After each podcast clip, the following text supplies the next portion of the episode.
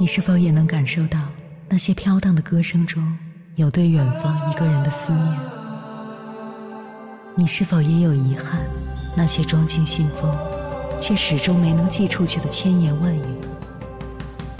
你是否也走过从南到北那漫长的路？遇见，也错过那东来西去的人。当往事随风，一尘风，凌晨时分，跨越千山万水，讲述和倾听我们的故事。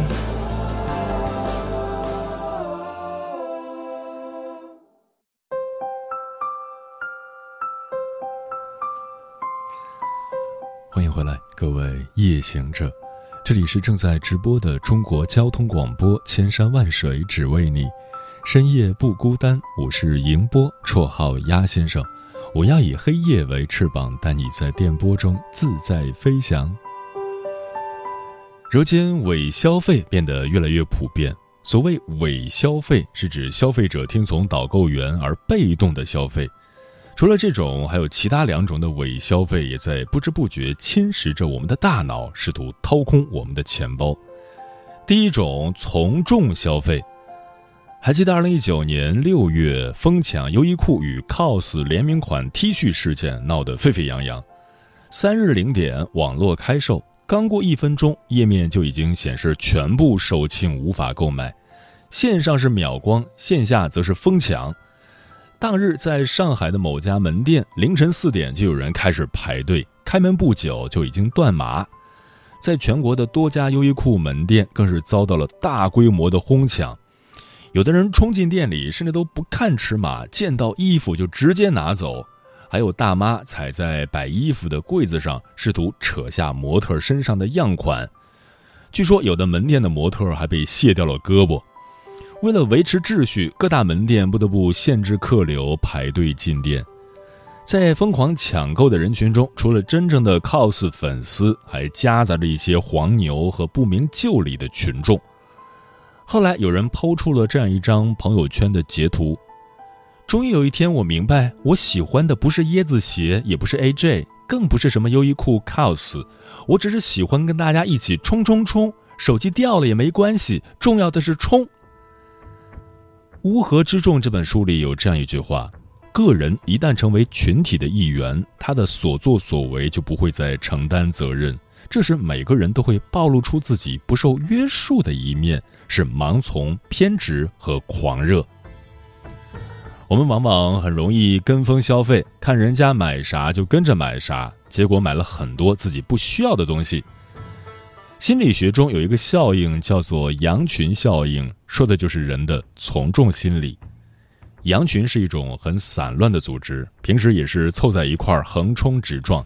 但只要有一头羊走去某个地方，其他的羊就会不假思索地跟着它行动起来。我们选择大众普遍青睐的产品，相信口碑的力量是货比三家的理性选择；而对于那些我们根本没有需求，只是看见别人买我也要买的东西，则需要三思而后行。千万不要陷入。盲目跟风的羊群中，做一只待商家宰割的羔羊。消费使人快乐，但只有理性消费才能获得长久且更有价值的快乐。第二种，超前消费。叔本华曾说过：“一个欲望的满足之后，接踵而至的将是另一个更大的欲望。”每个人都想要追求更高层次的生活，这本无可指摘。可是欲望就像一个无底洞，无论如何也不能填满。在无底洞的吞噬下，许多人早已过上了入不敷出的生活，甚至有人还为此付出了惨痛的代价。那个卖肾买苹果手机的小王，在当年可谓是赚足了虚荣心。他还曾口出狂言：“少一个肾又不会死。”手机一年一年更新迭代。可小王的身体却无法更新换代，甚至每况愈下，年纪轻轻只能终日躺在床上。二零一七年，泉州一名女生因不堪校园贷的压力烧炭自杀，家长收到女孩的裸照，时隔不久，外媒的一篇报道又引发热议，上千名女孩用于借贷担保的裸照遭曝光。这些深陷校园贷的学生，大多只是为了买奢侈的包包、衣服、化妆品，而他们又恰好能满足一个正当年龄的女孩的优越感。可天下没有免费的午餐，裸贷带给他们的是还不完的利滚利和随时会被威胁骚扰的风险。有的女孩甚至选择出卖自己的身体，更严重的选择轻生。这些能力范围以外的超前消费，不仅没有让他们实现预想的生活，反而坠入了无尽的深渊。消费主义大肆横行，很多人的消费观念都不再像以前那么保守了。买贵的、买好的，是如今的人们对于理想生活的新定义。而至于这些物品的真正价值，对自己来说是不是必需品，反而没有人在乎。心理学家 Richard Wiseman 曾做过一个红酒测评实验，他在红葡萄酒、白葡萄酒和香槟酒中各选择了一瓶最贵的和最便宜的，然后找来一些志愿者让他们猜。实验结果出乎意料，只有百分之五十三的品酒者能选对更贵的酒，而在红葡萄酒的分类中，仅仅有百分之三十九的人选对。要知道，抛硬币的胜率都有百分之五十。贵的未必是最好的，在自己的能力范围内选择适合自己的才是最好的。别忘了，贷款是要自己还的，日子也是自己过的，不必在乎他人的眼光，更不必为难自己的钱包。真正的理想生活，就是和自己当下的选择握手言和。接下来，千山万水只为你，跟朋友们分享的文章选自十点读书，名字叫《把钱花对是生活的重要智慧》，作者于白。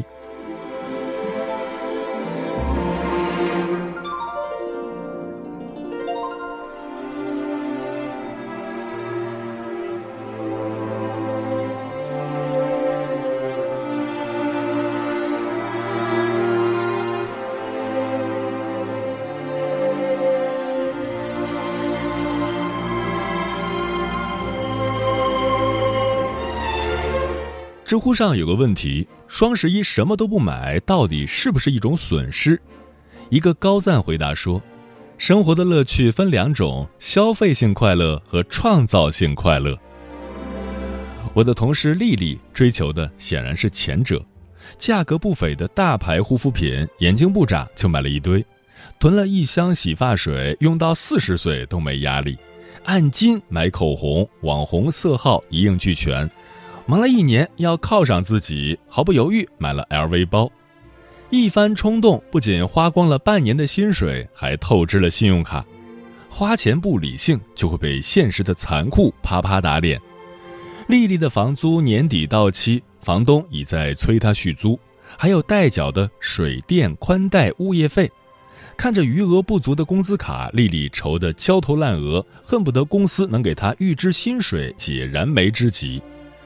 果然验证了那句笑谈：“剁手一时爽，还款泪两行。”如今，很多年轻人开始追求精致生活。然而，我们对精致生活的最大误解是，盲目追求自己不需要的东西，超过实际能力去迎合所谓的潮流。前段时间，一位九零后的年轻护士就为自己的不理性消费付出了惨痛的代价。护士叫李梅，平时热衷血拼，每个月八千元的薪水全部用来购买化妆品、首饰、包包等，一套护肤品动辄三四千，两天双休日就能往返云南，匆忙打卡，出门打车、吃饭、外卖，林林总总每个月消费高达两三万，薪水到手还没捂热就还了贷款，滚雪球般欠了几十万网贷。母亲帮他还了二十三点八万后，他仍然偷偷贷款消费，最终气得母亲拿出领养证爆料他不是自己的亲生女儿，断绝关系后将他赶出家门。盲目消费，过着虚伪的精致生活，李梅亲手毁了自己本该美好的一切。人民日报曾披露，当下太多年轻人为了所谓的精致，超越实际条件，盲目消费，赏樱花非到日本不可，买服装非设计款不穿，为了这些精致的表象，钱包早被掏空，还负债累累。某银行调查显示，九零后的负债额是月收入的十八点五倍，已经步入社会工作的九零后人均负债超十万。也就是说，假如小明月薪是六千元，可能欠债十一万。扣除生活的必要开支后，这些年轻人已经把未来三年的收入提前花掉了。消费可以提前透支，人生呢？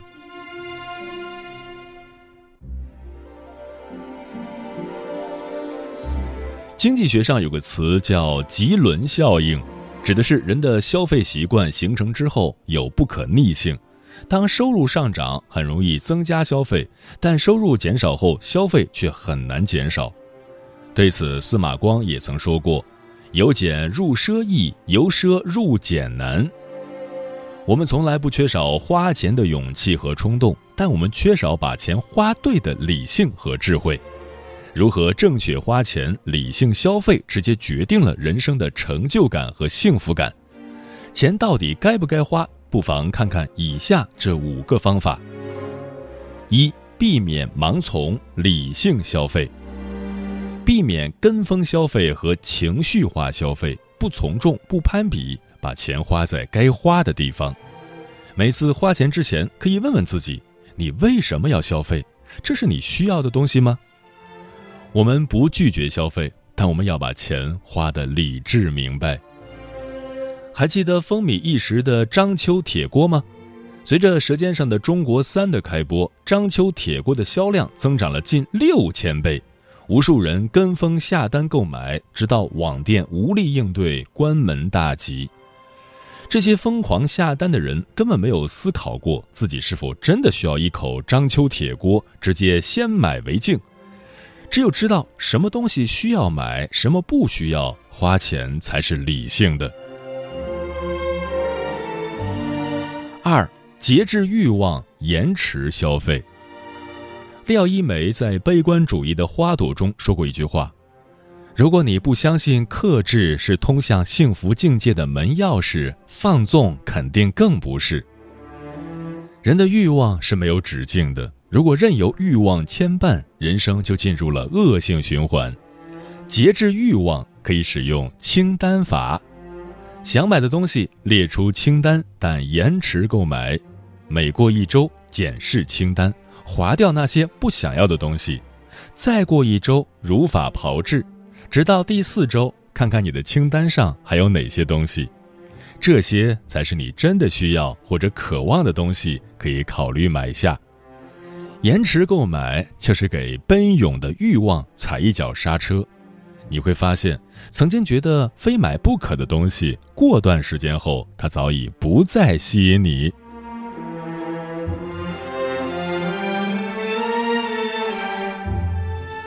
三，量入为出，适度消费。花钱要在自己的经济承受能力之内，你有什么样的收入，就维持什么样的消费水平。这个收入不仅要看当下的条件。还要预估未来的走势，比如现在月薪不菲，但要预见未来也许失业没有收入，或者碰到其他要花大钱的突发事件，你需要将这些因素考虑进来，才知道现有收入中能消费的额度是多少。我同事小王刚毕业，月薪三千，看着五 G 手机新上市，就用花呗分期付款买了六千元的手机。每个月扣掉近两千的房租，只能馒头就着老干妈，熬到发薪日立刻还月供。过度消费并没有让他的人生登上巅峰，却把他的生活逼进了死胡同。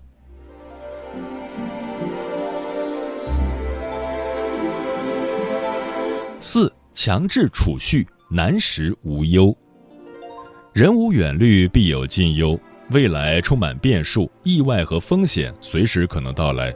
学会强制储蓄，才有实力应对将来可能发生的风险。所谓强制储蓄，就是在每个月的收入中预留一定比例的钱储存起来，不到万不得已，这笔钱是不能用的。每个人情况不同，存款比例也不同。一般而言，收入的百分之二十到百分之三十用来储蓄是比较合适的。养成储蓄的习惯，积少成多，存款就是对抗困难的底气。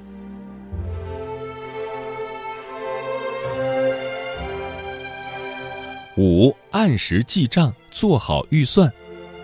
记账是一个很直观的方法，明确显示出你花了多少钱，花在什么地方。每次花钱按时记账，可以帮助我们反思自己的消费行为。在这里推荐纸质记账本，手写记账。当我们的消费模式从有形的现金变成无形的数据支付后，花钱的肉痛感没有了，花钱的流畅性强了很多，因此手动记账能在一定程度上提醒我们收敛消费。另一个方面，对开支做预算，比如买衣服，如果你的预算是一千元，那么你能选择的空间就是那些不超过一千元的，超出预算的就不要考虑了。这个预算不是自己随心所欲设置的，它要结合你的经济情况和市场物价水平。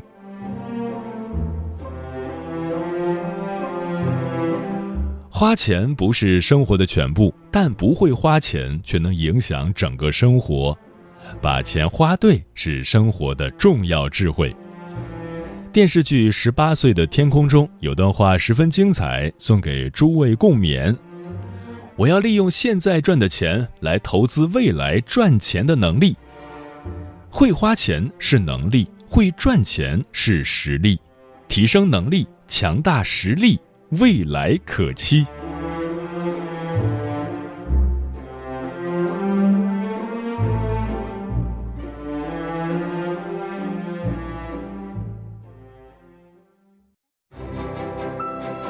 深夜都有浓浓思念。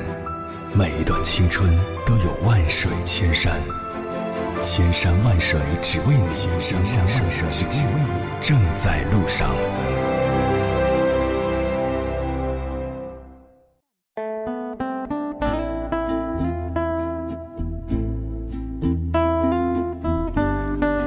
感谢此刻依然守候在电波那一头的你，这里是正在陪伴你的千山万水只为你。我是迎波，绰号鸭先生。我要以黑夜为翅膀，带你在电波中自在飞翔。今晚跟朋友们聊的话题是双十一理性消费指南。听友情深可知心说，双十一我好像什么都没有买，因为以往买了太多没有用的东西，现在依然落灰。所以除了刚需，不会再跟风买任何东西，必需品也不会等双十一买，等不起快递呀。